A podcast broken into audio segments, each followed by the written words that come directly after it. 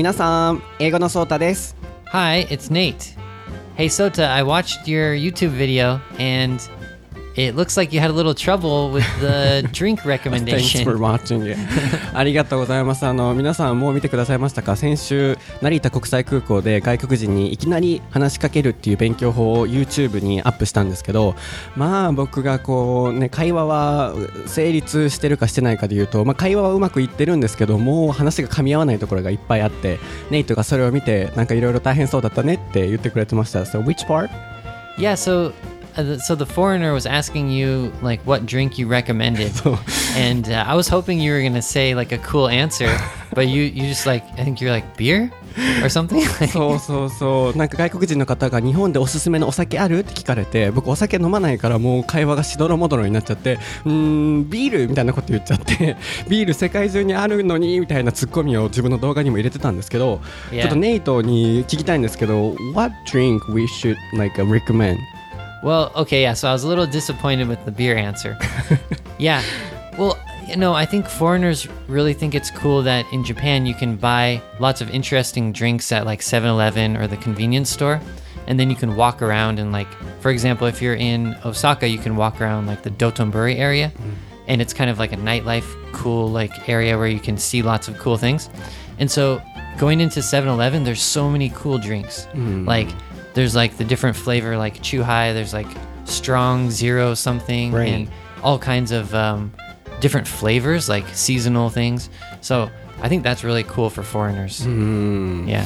なるほど外国人のおすすめネイトだったらするのはコンビニに行ってチューハイとかいろんな種類のああいうお酒を買って外で歩きながら飲むっていうのをおすすめしたらいいんじゃないっていうことでしたこれすごく皆さんにとっても面白いお話かなと思ったのでこの収録前に実はその話があってこれ面白いからネイトにここでしてって言ったんですよなので皆さんあの英語のソータで YouTube チェックしていただいて僕のそのしどろもどろの会話プラスちょっとお酒のことも勉強していただけたらなと。プラス、えー今週にまた新しい動画アップしてるので、えー今公開されてるモアナの映画ありますよね。ディズニーの映画の曲を使って発音レッスンをアップしてるのでもしよかったら見てみてください。Thanks for watching by the way. 見てくれてありがとう。It was really cool. You did a good job.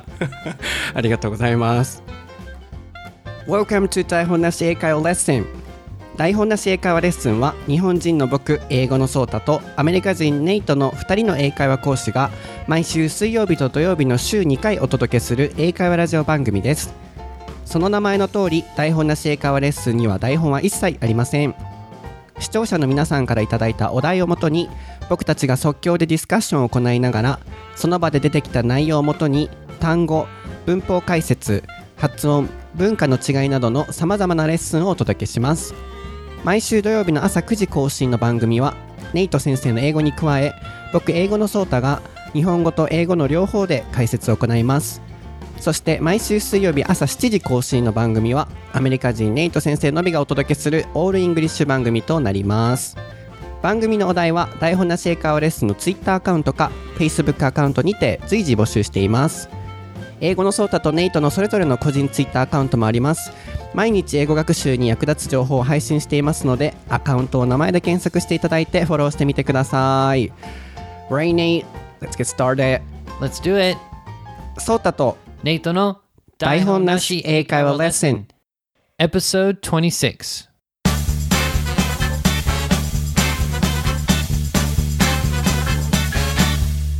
Okay, what is the topic for episode 26, Nate?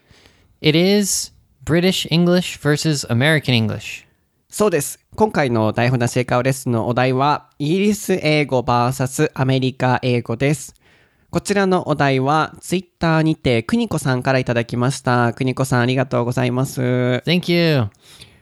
文章を読ませていただきますね。お題のリクエストです。 American English と British English の違いを教えてほしいです。とのことです。なので、まあ、ネイトアメリカ人だから、ちょっとね、こう、 British accent のこととか、難しいかもしれないんですけど、いろいろ聞けていけ、聞いていけたらなと思ってます。So, are you ready? I'm not ready, but let's try. okay. so, um, the first thing I want to ask you is that what's the difference between American English and British English? 全体的にざっくり見て、アメリカ英語とイギリス英語って何って聞かれたら、How would you answer? どう答えます Yeah, if I just answer kind of like without thinking too much, it's definitely the accent and how it sounds. It sounds so much different for me um, when I listen to British English versus American English. I'm not sure if you can tell, like, if you listen to a British person versus an American person, like, can you tell the difference? For me, yeah, that's okay. Yeah. So when you hear someone, you're like, "Oh, you're you're from England," or, or sorry, you're Br- you're from I can tell. Britain. Yeah, yeah. But I think most Japanese people have um, trouble to to like catch the difference. Yeah. and it's it's hard to say like what exactly is the difference between the accents. Um, so it's it's kind of difficult to to say exactly. Like when you look at each word, you can probably tell like what's the difference when you pronounce one word or you know a different word. Um, a good a good example would be like the word internet. So I just said it internet. So I, I pronounce like the T, right? But um, real American English, when we're speaking kind of naturally, we say internet, Yeah, internet. internet. And I think British English, how do they say it? Internet. Yeah, exactly. yeah. So I'm not British, so this is just an American's perspective on how British people speak. But for me, it's like internet. Um, yeah. Internet. Like British accent. Yeah, yeah. So really, to understand the difference between the accent, you just have to listen. So you, I can't teach you each word. How does it sound? How does it sound differently?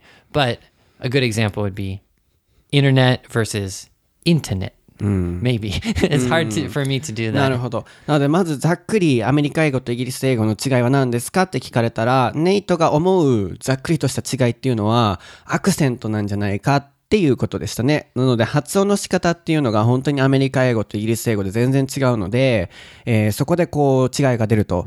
で、まあ一つフレーズ、これをご紹介しようかなと思うんですけど、Can you tell なんとかなんとか。この tell っていうのは言うじゃなくて、区別する。distinguish。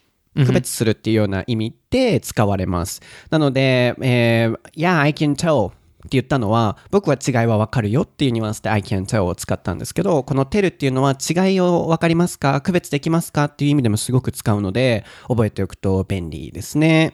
なので、あの、ソータは、えーブリティッシュ英語とかアメリカ英語とかいろんなアクセント聞いたときに、どこの国から来たかわかりますか？っていう質問されて、僕は結構、なんでしょう、あ、この方はどこどこ出身だなとか、アクセントとか見た目で最近も大体わかるんですけど、一般的には、こう、なんでしょう、そのアクセントで違いを見分けるのって難しいですよねっていうのがさっきのここまでの会話でしたね。で、例えばアメリカ英語だったら、インターネットっていう単語を、インターネット、早いと、この、まあ、YouTube でも発音解説してるんですけど、t が何変わる時があるんですね、インターネット。でも、それに対して、ブリティッシュ英語、イギリス英語の方だと、インターネットっていうような感じで、綺麗にこう言う。なので、ここの違いっていうのがまずはありますねっていうことですね。Yeah, and when you speak American English versus British English, American English we use like a strong R sound, er er er, but British English sometimes it's like it's like just cut, it's ah. So that's better I think for Japanese people because Japanese people don't have a strong R sound. So sometimes British English is better if you're if you're studying English, yeah. like, uh, I can't hear the word. Something like that. Something like this. こんな that 感 was じ a だよ good ね。uh, impression of a British person. そう、まず、そうだ、今の impression っていうのは皆さん、印象とかっていう意味もあるじゃないですか。でもこれ、モノマネっていう意味もあるんですね。なので、例えば、自分の好きなアーティストのモノマネをしてる人見たかったら、例えば、Taylor Swift impression とか、Justin Bieber impression とか、YouTube でチェックすると、その人のモノマネ動画とか出てくるので、これ結構面白いので、ぜひ見てみてください。で、今のは、あの、僕がこう、真似した感じなんですけど、僕も真似するときに意識するのは、R をあんまり伸ばさない感じ。イギリス英語のイメージですよ、僕の。なので、ネイトも言ってましたね。こう、アメリカ英語は R を強、強、すごく強く発音するのに対して、イギリス英語ではあんまり R を伸ばさないっていう特徴があるっていうことでしたね。なので、うん、そこは面白いね。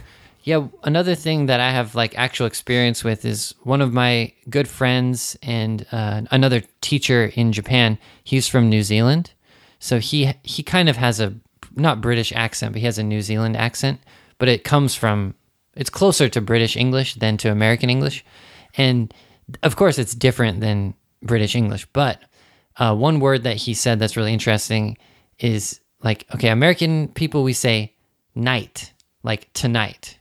We say very clearly tonight, I, but he would say night, night. So it was very confusing when he when he said night, or if he said my name Nate, because it they both sounded night. Uh, hey yeah. night, what are you doing tonight? Tonight, night. So sometimes the students would be like, huh? And then they would just kind of get confused, like, mm. night, is that nighttime or is that Nate or what, what's going on?" なるほどね。かつてなのでニュージーランド、teacher? uh, yeah, he was a, a, uh English teacher in Japan. ああ、なるほど。一緒にまあ、英会話の先生してた頃の話だと思うんですけど、ニュージーランド出身の先生が、まあ、アクセントによって、ナイト、ナイトを、ネイト。え？どんな感じだった、Um, Okay. he pronounced it to, tonight. He would say tonight. So night would ナ be イト。なんかこんな感じ、ナイトみたいな感じで言うから、yeah. And when he said my name, it was night. ね。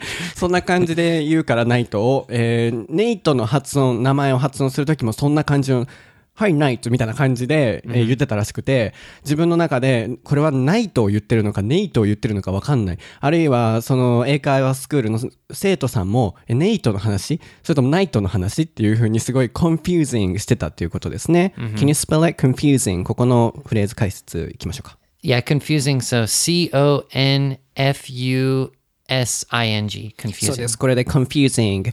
この場合は物が主語に来ます。That's confusing. 自分が confused してる場合だったら I was confused. I was confused. っていう形になるんですけど、この場合、まあ、すごいこう頭がごちゃごちゃする、困惑するようなことだったっていうことですね。So New Zealand's accent is similar to British accent? Yeah, I think it's well. It, I think originally it comes from British English, but then it changed, like since the British people came to Australia and then they came to New Zealand. I'm not sure exactly about the mm. history, but I'm pretty sure it's it's similar to British English. Yeah, Australian people also have the similar accent to British accent. Yeah, yeah.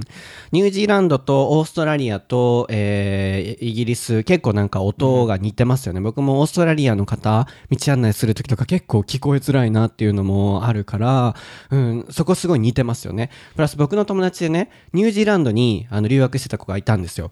なんかもうアクセントが本当にそこにプラス日本語のアクセントが混ざってるからもう本当に聞こえづらかったです、個人的な感じ。それぐらいこう、やっぱ、鉛、鉛なのかなちょっと生、どっちがあれかわかんないんですけど、聞こえづらかった。My friend went to, you know, New Zealand for study abroad. And then after she came back to Japan, her accent was really, really, you know, New Zealand's accent. So it was really hard to understand. And how long was she there? I think two years or so. I always wonder how long it takes to like pick up the accent. You know. 確かにね。 どれくらいでね、そう浸透していくんでしょうね、アクセントがね。うん。 And one of my um, one of my friends, he's a Japanese English teacher. He lived in New Zealand and Australia for about, I think, about two years. Also, he doesn't have like a really strong accent because he's been back in Japan for a long time, but he uses a lot of British English. そうなんや。American So, s- people. Um, he is. Oh no, sorry, he's a Japanese. Ah, Japanese, Japanese. Um, but uh, so sometimes I'm checking, you know, the English that he's writing or for his um, for his classes, and it seems strange for me, and I'm like, maybe this is wrong, but I think it's just British English. Like a, one example is um, the word need, not. So American people, we say you don't need to do something like uh, you don't need to clean your room today. But British English, sometimes they say needn't or need not to. And I was really confused when I first saw that. I thought it was wrong. So I, I was like, what? That that's that English is wrong. But recently I've been thinking about it and oh yeah, that's British English. なるほどね。 So you needn't do something. Very interesting. うんなるほど。なので、こう、ネイトがかつて教えてた生徒さんが、こう、イギリスに留学をされて、で、 まあ、ネイトがこう教える機会もあって、ライティングをチェックしてた時に、アメリカ人は need to 何々する必要があるの否定形の時は don't need to で使うんですけど、えー彼は need not で使ってたらしくて needn't なんか僕も中学の時それ習った気がする。need to あ need not みたいなの習った気がする、I, I think I learned it at junior high school Like you needn't do うんうんうん something. その文章ね。でも、ネイトはその時間違いだと思ってたと。でも今から考えてみたら、あれはイギリス英語だったんだなっていう話が今出てましたね。そのすごい違いが面白いなと思うんですけど、まず今アクセントが出てきました。で、Yeah. この時に覚えておいていただきたいのが、American accent と British accent。この British っていうのも覚えておくと便利ですね。Can you spell it? British? British. B R I T I S H. ですね。これでイギリスのっていう意味なので、えーこの単語も覚えておくと便利だと思います。So, first you were talking about uh, pronunciation or accent. Then, do you have another, you know, um, point uh, of the difference between American accent? Uh, no, no, American English and British English. 他のなんか違いありますか ?Another point. Um, there's so many things, but Another one I want to I want to talk about at the start because I, I don't want to forget about this one. It's using shall. So the word shall. Like I never use that word, shall. Like shall we go or I shall do something. Um, I think in American English it's very formal. Like so I imagine if I use the word shall, I need to be like a very polite, like fifty year old woman, you know? It doesn't sound right for a young man to say shall in America. I don't know if it's really popular in England or in for British English to use shall, but it's more popular in British English using shall. So my students always ask me, "Is that okay? Can I use shall?" And you can use shall, but it's not American English. We don't use that um, just in casual conversation. You mean like, a, shall we go to a restaurant or something in that yeah, case? yeah, just like that. And we, do sometimes really quick, like, "Oh, shall we go?" But I would never say that. It sounds kind of funny when I say that. That's one difference, you know, American English and British Yeah, it English. comes from, you know, kind of class society. It could, yeah, yeah. あの、あイギリス英語あとか、イギリスから来る映画とかを見てると、やっぱりイギリスって階級社会だったじゃないですか。で、すごいもう、あの、労働階級とか、貴族の階級とか、すごくそこを、こう、区別してた、あるいは今もそれはすごく強く残ってると思うんですけど、あの、そこから来てると思うんですけど、シャルっていう単語、何々しましょうか僕もこう聞いてすごい硬い単語だなと思うんですけど、あの、アメリカ英語の場合は、そのシャルっていう単語は使わないんですけど、イギリス英語の場合は、そのシャルを使って、何々しましょう。例えば、レストラン行きましょうの時に、shall we go to a restaurant? っていう形で言う。これがすごく硬い、フォーマルな、えー話し方だなと。いいように言うと上品、お上品な話し方だなっていう、そこの違いが今また出てきましたね。And just using shall for the future. So, for example, in American English, we would say, like, I'm going to go home. But in British English, they might say, I shall go home. It Yeah, it sounds like really old. strange for me. Sounds like classic and old. Yeah, yeah, for me, it's, it does. It sounds classic and old. ねなんか.すごい古い音に聞こえるけど、なんだったら I shall go。Yeah, う yeah. ん、で、えー今から何々しましょうみたいな感じで使うっていうことですね。Or also just, I will. So just like replacing it with will. So I'll go home or just I'll, I shall go home. なんかイギリス英語ってすごいまあそういうフォーマルな話し方から結構なんていうのかな、あの、プライド高いみたいな印象、アメリカ人からしたらあるって聞いたんですけど、Is that true? Like,、uh, um, do you have a high pride, uh, ego? Yeah. Uh, I feel really weird commenting on that. ごめんね。そうね、言いづらいね。このいろんな方が聞いてるところで。 but I, th- I think it depends on the person. But yeah, definitely, I think some people who are from the city, maybe from London, or they have like a a long family history. For sure, yeah, they have a probably a big ego about you know their English or even just about themselves. You know, but I think I've met lots of different British people, and uh, they're all different. So I met someone I think it was from Manchester, and he I thought he acted a lot like an American person. I was like, "Oh, are you really British? Like, what's going on?" But I think it's just that, if you know, if which area in England they're from, or if they're from like uh, what's it called, Scotland or a different country too in in Britain. So そうね。まあ、どこでも、どこの国でもそうだと思うんですけど、こう、出身地によって、その性格とか気質っていうのは変わると思うんですけど、やっぱりこう、ちょっとこう、プライドが高い方っていうのも、あのイギリスに、ロンドンって言ったかな？ロンドンとか、そう、シティから来てるところだったら、あるいは家族がお金持ちだったとか、由緒あるね、お家の家柄とかだったらあるけど、まあ、みんながみんなじゃもちろんないと。友達、ネイトの友達でも、あの、アメリカ人みたいな、えー人もいたと、マンチェスター出身とか言ってましたかね、スコットランドとか。なのでその.うん、出身場所によっても変わると。でもなんか僕もすごくこう、なんだろうな、お上品、いい、いいように言うとお上品。で、悪いように言うとちょっとプライドが高いような感じの、なんでしょうね、アクセントからとか、あとなんかこう、ね、なんかそういう階級社会っていう印象から、うん、そういう印象も僕もありましたね。To be honest, I also had such an impression that they, you know, judge people um, by those, you know, society of class. Mm-hmm. And, mm-hmm. you know, their sounds make us feel that they have a, you know, high pride or something. Well, yeah, for American people, if you, if you speak really formally, it shows that you kind of have pride in, in yourself, or you feel like you're not eh, like maybe you're above other people. So yeah, if you use really formal language, that you can, they can have that feeling too. So that's why mm. American people might feel like, oh, British people are so like one word would be like snobby. That's like a stereotype. It's not like true, but uh, in American culture, when we have a bad image of um, British people, that might be one. Like a snobby, like Londoner or something, you know, like, oh, blah, blah, blah, blah, blah, blah. I, can't, I can't really do that. なるほどね。まあ、公にね、いろんな方が聞かれてるから、僕たちもすご Don't く get angry at us. そう、僕たちもね、いろいろ話すときすごい気をつけてるんですよ。いろんな方が本当に聞いてくださってると思うので、こう、うん、あの、発言にも気をつけてるんですけど、一つのまあ、あの、見方として、snobby、S-N-O-B-B-Y、snobby。で、ちょっとこう、気ぐらいの高い、プライドが高い、気取ったっていうような感じですね。まあ、アクセントとか、フォーマルな話し方をすると、日本語でもそうじゃないですか。奥様今日はキャベツいくらでお買いになってみたいなこと聞かれたら、まあそんな言い方する人いないと思うんですけど、うんってちょっとなるじゃないですか。そんな感じで、綺麗な丁寧な言葉を話せば話すほどアメリカ人からすると、うん、ちょっと気取ってるなって感じる、そういう一面もあると。ネイトは思ってない。You don't think so. ネイトは思ってないんだよね。Well, okay, that snob, the snobby idea that that has to do with any country. So, like Something. in America, if you go to like Los Angeles and there's a lot of like rich um, Hollywood, you know, Ah, people, そうね。うん。 they're they're snobby as hell too. So なるほどね。 あの、ロサンゼルスに行ったらアメリカにもそういうようなね、こう、気取った人もいますしっていう、まあいろんな国にいると、しぶしぶ頑張ってフォローしてましたね。yeah, let's be equal. そうね、フォローしてました、頑張って。So, um, can you, you know, uh, come up with other points of difference? 他になんかポイントある違いの accent, so far?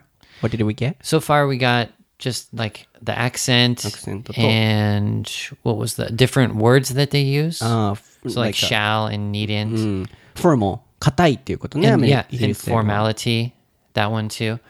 Well, the easy one would be spelling.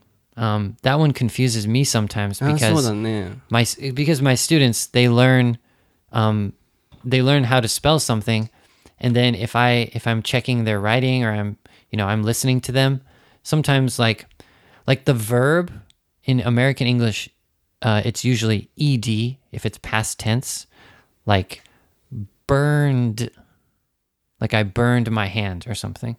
But I think British English sometimes they use a T, burnt. So so instead of B U R N E D, it would be B U R N T. Burnt.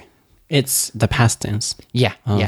So I think sometimes they use the T instead of ED for past tense. Hmm. And that really confused me when I came to Japan. I didn't think about it when I was in America. Or like uh, theater. Yeah, yeah, yeah. yeah, yeah, yeah, yeah, yeah, mm, yeah. That one, yeah, that one really confused me. I think American people, we like experience British culture from Shakespeare.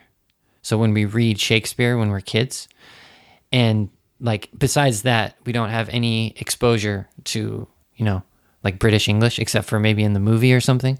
So yeah, when we're reading that, um, American kids are like, like we don't know how to pronounce it, theatre or something. Mm. So uh, British English is T R E at the end, right? Mm. Yeah. So even yeah, American people are like, what? How do we? What? What's we, we don't understand the yeah, spelling. Yeah, there are many words um, that's opposite, like R E E R. Not only about theater, right? Mm-hmm. Yeah, yeah. Mm-hmm. No, mm. it's not only theater. There's um, there's probably a bunch more. Um, mm-hmm. the the uh, okay, like center Ah, so ka, so ka, so So that's like usually ER, but ja- um, British is RE. そう、なので次の違いっていうのはスペルの違いっていうのもあるっていうことでしたね。まずは、えーバーン、あの、手を火傷するとか燃やすとかのバーンの過去形が、アメリカ英語の場合だったらバーンドになるのに対して、イギリス英語だったらバーンとになって、ネイトがこう、ライティングとかチェックするときにいつも、んこれ合ってるのかな間違ってるのかなってわかんなくなると。プラス、えー僕が言ったのは、シアターとかの、あの、アメリカ英語とか、僕たちが習うのって、t-h-e-a-t、えー r-e、theater。あ、違う違う、ER? ちょっともうここごちゃごちゃになってくるんですけど、あの ER is the American アメ one. リカか。そう、ER で、あの、末尾があると思うんですけど、そこの部分がイギリス英語の場合って RE になってるんですよ。こういう単語結構多いんですよ。なので、ネイトが言ったセンターとか、他なんかあった ?center, what else? Center. Um. What else? What other one did we say? Theater, center. Let's see. I think liter. So like one liter of water. In British English, it's for me it's litre, but the spelling is R E. So it sounds like litre, but it's really liter. そう、そこは逆になるんですよね。なので、こう、シェイクスピアのね、そういう劇の、Yeah. 大学の時にそのい、いっぱいそういうの読まされたんですけど、なんかスペルがこうよくわかんないっていうのもありました。この RE がひっくり返るっていうのは、えーまあ、一つの例に過ぎないですが、こういうふうにスペルが違うものっていうのも、アメリカ英語とイギリス英語の違いとしてありますね。But the good thing about spelling is that it doesn't matter because the pronunciation's usually the same. And it, it like if you're doing a test or you're writing for school, it doesn't matter. You can write either way. Right. どっちで書いても大丈夫ですよと、it doesn't matter。これでそんなの関係ないということですね。えー matter っていうのは m-a-t-t-e-r、m-a-t-t-e-r で it doesn't matter。これでそんなの関係ないよと。なので書いても間違いではないと。 でも、アクセントは変わるよね。like a theater or something like that. こんな感じだ Yeah, よね。 yeah, yeah. like even though it's, you know, the spelling's different, usually the pronunciation should be the same, but yeah, it's not the same because it's British accent and, you know, American accent. So, yeah. Theater, I say theater, theater. But uh, British people maybe theater. I don't, I don't know. うんそうね。I don't know exactly. そうなので、ここまで出てきたのが、えー次、えースペルの違いっていうのが出てきました。他に例えば、あの、意味自体が変わるっていうのもあるよね。単語だけで意味が違う。So, um, words which have different meanings. Like, for example, first floor means second floor Oh, in okay. the UK, right? Right, I've heard this before. I, I don't I don't remember. I went to England so long ago. But yeah, it's like in America we say first floor and I heard that in in British English it's ground floor, Ground floor. うんうん。 and then the second floor is the first floor. そうそうそう。 that doesn't make any sense. なんか I'm ね so confused. ややこしいよね。So I was working at Uniqlo before, right? And it was, uh, um, there were uh, first floor and second floor. And we had a fitting room at the second floor. And then uh, um, the customer was from British, uh, the UK. And then I, I was asked, like, where is the fitting room? And I said, second floor. Then, oh, second floor or something, yeah, whatever. And it was confusing because they didn't go to that place I mentioned. Ah, I see. I see. そう僕もアルバイトでこうフィッティングルームが上の階にあるときに 僕はこの階2階とか指してるのに言ったのになんか全然違うところに行っちゃってだから3階になるのか。third floor、みたいな感じで、あのー伝わらないことがあったと、まあ、ここの話をまとめると意味自体が変わるものっていうのがあって例えば、えーイギリスごめんなさい。アメリカ英語の場合はファーストフロアって1階で、セカンドフロアで2階なんですけど、イギリス英語の場合、ファーストフロアっていうと2階になるんですよね。で、セカンドフロアが3階になるわけですよね。で、is that true? 合ってるよね。I think so. Yeah, I've, I haven't gone to England for a long time, but うん I've heard で that. Yeah. 1階は ground、その、あの、土地についてるって、1階一番下のグラウンドっていう意味で、グラウンドフロアで言うと。なので、ちょっとこう、意味が異なるのもアメリカ英語とイギリス英語の違いとしてありますね。Yeah, that's an interesting one. I think I think a lot of the I don't think there's that many words that have different meanings, but I think there's a lot of words that one one meaning but two different words. So American English would be one word and then British English would be a different word. So like um, for example, like the simple one is like what's the popular food in England? Fish and chips, right? Chips. What the heck? Chips? Well, that's actually confusing because in America, what are chips? They're the crunchy potato snacks, not not not potato, uh, not French fries. Yeah, so it's confusing, right? Because if you say I want some chips, in America that means crunchy, you know, potato chips um, in a bag, you know. But in uh, England, I think chips means uh, French fries, or fried. In Japanese, you would say fried potato, right? うん、なるほど。今ちょっと僕も聞いてて、うーんと頭の中でなってるんですけど、えー多分、チップスっていうのは、アメリカ英語の場合はポテトチップスとかのあのチップスを指すけど、Exactly. Yeah. うん、フィッシュチップスっていう確かイギリスの食べ物ありましたよね。あれは確かポテトのことですよね。フライあのフライドポテトのことですよね。In America, we'd say French fries. うん、そう、えーアメリカではフレンチフライズって言うんですけど、えーイギリスではチップスが言ったらポテトを指してるから、なんかフィッシュチップスって聞いたときに、うん、なんだそれっていう風になると。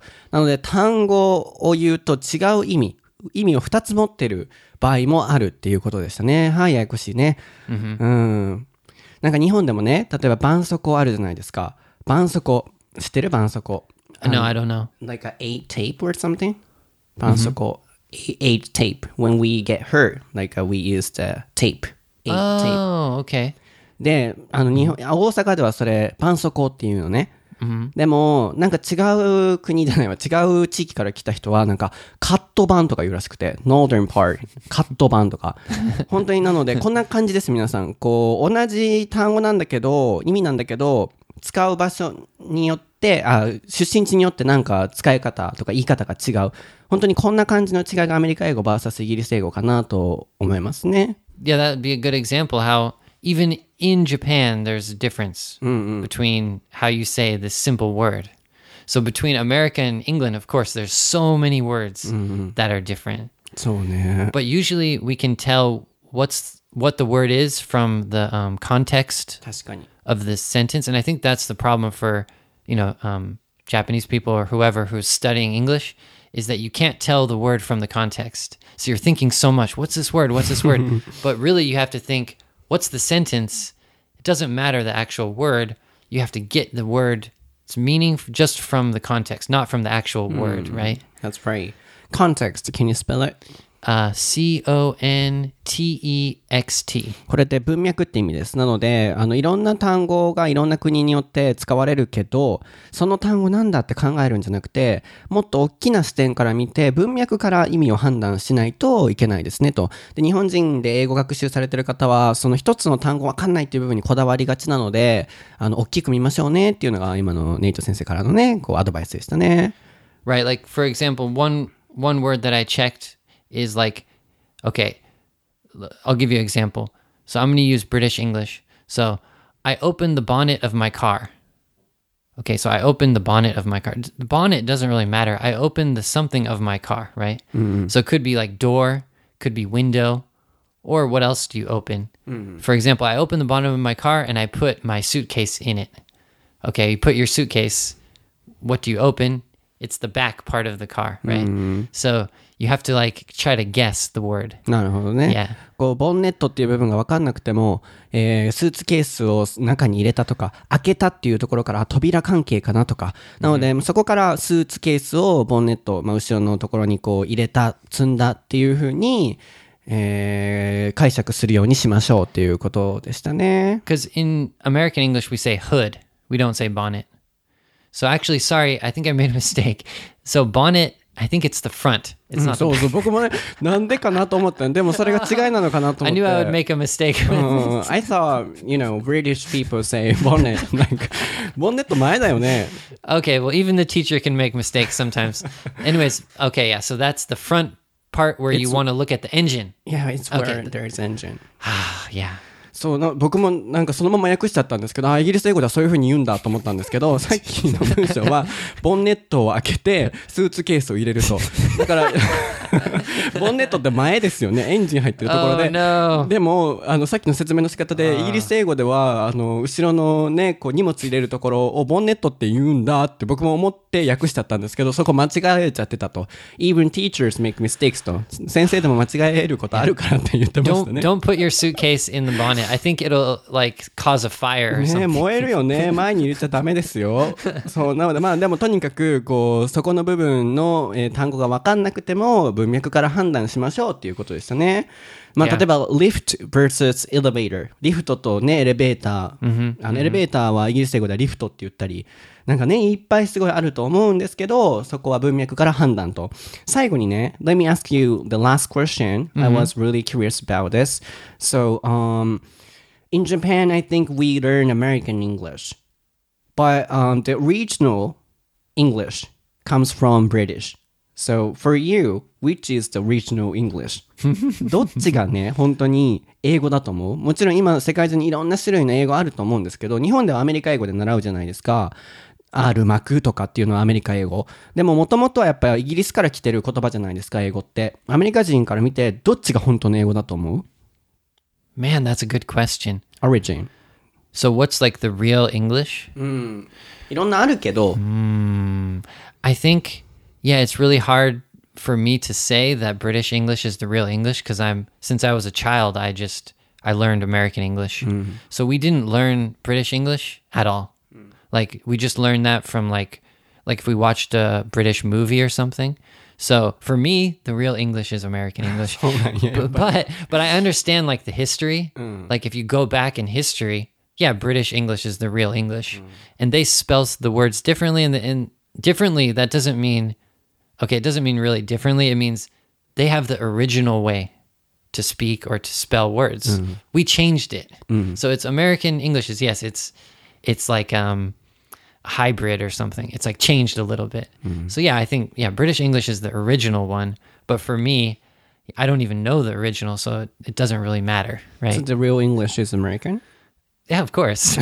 そうなんや。さすがやっぱアメリカ人ちょいちょい入れてきますね。yeah. うん。It's internet, not internet. ああ、なるほどね。そう、イン、インターネットじゃなくインターネットだと。なので、本当の、あのー英語ってどっちだと思うと、イギリス英語、アメリカ英語って言ったら、やっぱネイトアメリカ人なので、そりゃアメリカ英語が、本当のアメリ英語だよっていう話でした。まあでも、フォローとして、もともとはイギリスから来て、で、それを変えたものなので、元はイギリスだと思うよと。でも、アメリカ英語が本当の英語っていうふうに最後締めくくっておりましたね。But the most annoying thing is my iPad. I think it's set to British English. So when I spell words, so I spell like the word color, I spell C O L O R, and it autocorrects to the British spelling. Mm-hmm. And if I spell it the American way, it has the little squiggly line that says it's spelled wrong. Mm-hmm. It's so annoying. I should change it to American English. I don't know why my iPad is British English. I think uh, that's your mistake. Like that's your fault. You didn't, you know, set up really correctly. Yeah, actually, I got that iPad from my mom, so I'm gonna blame it on her. Uh, so that that's not the iPad's fault. yeah, I know, but, but still, setting, but still, setting. but it's so annoying because I spell it, I, I spell it correctly, but it's not, な you るほ know, どね correctly.。ネイトがちょっと文句言ってたのは、イライラするのはね、と、スペルをこう携帯に打った時に、ブリティッシュアクセントに訂正されると、それが本当イラつくんだけど、なんで？って言ってたんですけど、まあそれは多分自分のセッティングが悪いんでしょうね。そのセッティングを間違えたんだと思うよ。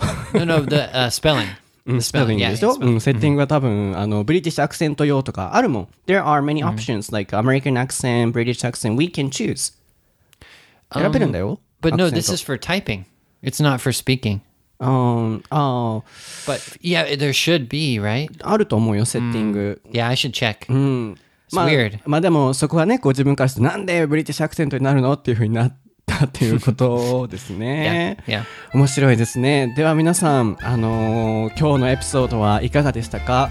まあ、ブリティッシュ英語とアメリカ英語、こう、いろいろ出てきたと思うんですけど、まあ、どっちを学ぶかっていうのは皆さん次第だと思いますし、ね、留学先とかで行く場所によっても変わると思うんですけど、まあ、僕も含めネイトも、僕たちアメリカ英語を話してる、プラス、日本ではね、アメリカ英語のアクセントとかで習うので、そっちでやってもいいんじゃないかなとも思うんですけど、まあ、イギリス英語でやっても、それは間違いではないと思うので、It's up to you. それは皆さんにお任せしますね。そして次回のエピソードは、えードアラさんって読むんですかね。いつもあのツイッターでたくさん 僕にコメントくださってありがとうございますドアラさん、えードアラさんからいただきました名前をテーマにさせてもらいたいなと思ってます。名前の付け方とかミドルネームとかキラキラネームってあるんですかとか質問あったので、えーそこの部分を、えー話していきたいなと思っています。そして皆さん僕たちの SNS アカウントはもうフォローしていただけてますか？僕は Twitter アカウント英語のソータにて毎日英語学習に関する情報を配信しています。ネイトは Twitter アカウントもありますし台本なし英会話レッスンの Facebook アカウントにて毎回の番組の解説も英語で起こって行ってくれています。なのでいっぱいねネイトにも話しかけてみてください。プラス僕最近また YouTube チャンネル復活してるのであの最新動画モアナと学ぶ発音レッスンも見てみてください。それぞれ名前で検索していただくと出てきますのでご覧ください。